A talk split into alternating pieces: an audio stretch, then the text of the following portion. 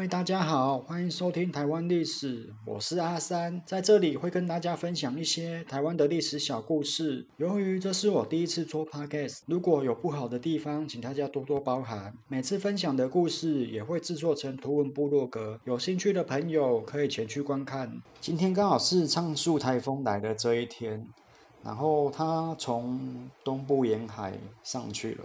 西部这边刚好没什么影响，不过还是赶快趁着没有风雨出现的时候，我们来到了鹿港的公会堂观看金银厅的隔扇修复展。我蛮推荐大家去的，这个展览直到九月二十一号而已，中秋连假四天都有开放，只要在早上十点到晚上六点都可以去参观，完全不用门票。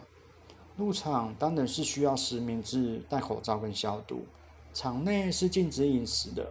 旁边有桌子，可以暂时放置你手上的饮料或食物。如果大家不知道剪影厅是什么，场内有许多解说的海报。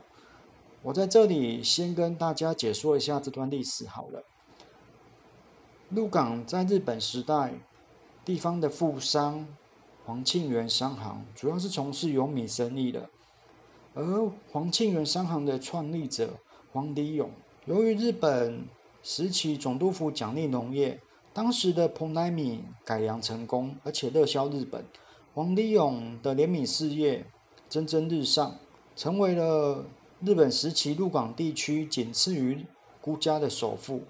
当时的黄庆元商号的电话番号是二，警察局的是一，可见黄家在当时的政经地位。日本时期也曾担任保证。当时也率先提倡出资修威灵庙、大众爷庙、天后宫及龙山寺的神龛。在一九二八年的时候，为了庆祝昭和天皇登基举办的御大典，出资建造公会堂。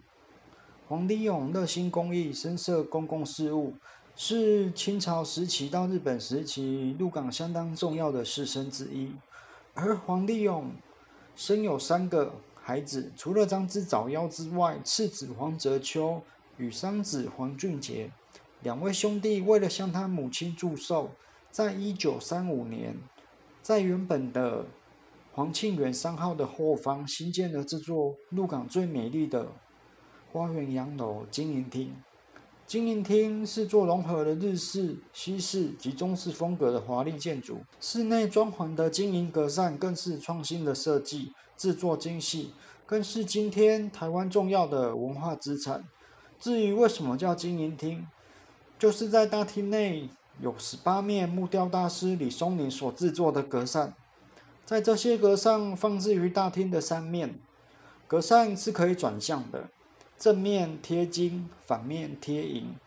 平日或喜庆的时候用金面，如果遇到丧事的时候，就把它转过来，银色面表示哀伤。也因为这华美的格扇而得名，而成为了鹿港八景十二圣之一的金厅银喜。这些格扇每块的雕刻图片都有所不同，最上面的顶堵主要是中国的传说信仰。下方的上堵祈求的是吉庆，雕刻一些香花、成果、蔬果、花卉及八宝主题上，而在上堵的底部的织品上面还有写一些吉祥话、祝寿与座右铭。可惜现在看不太出来，基本上上堵跟顶堵上方的图案都有所不同，而在下面腰堵跟虎口都是如意草卷的设计。下堵的虎炉图案，下堵则是雕刻虎炉图案。我用说的，可能大家没办法想象。如果大家有兴趣，可以趁着中秋连假跑一趟鹿港哦。哦，对了，大家可以 Google 一下宝路运动，里面有许多关于鹿港经营厅的历史故事及许多的老照片。很可惜的是，黄庆元商行目前已经拆除了。这些格扇是家族成员当时保留下来收藏的，所幸后方的经营厅保留下来，可是现在是废墟一片，等待修复。希望未来修复后能够展现经营厅的风华，给大家看。这次格扇的修复是由李松林之子李炳圭主持的，真的非常的难得。夫妻制作的格扇，多年后由儿子来修复，而李炳圭的女女儿李玉担任的是书画织品的修复，也就是格扇中间那边的织品。李氏三代从格扇的修复，李氏三代从格扇的制作到修复，这种跨时空的合作，在台湾工艺界可以说是相当的别具意义。好的，话不多说，就赶快出发吧。如果这个展期结束，这些格扇就会收到彰化县文化局保管的。谢谢大家的收听。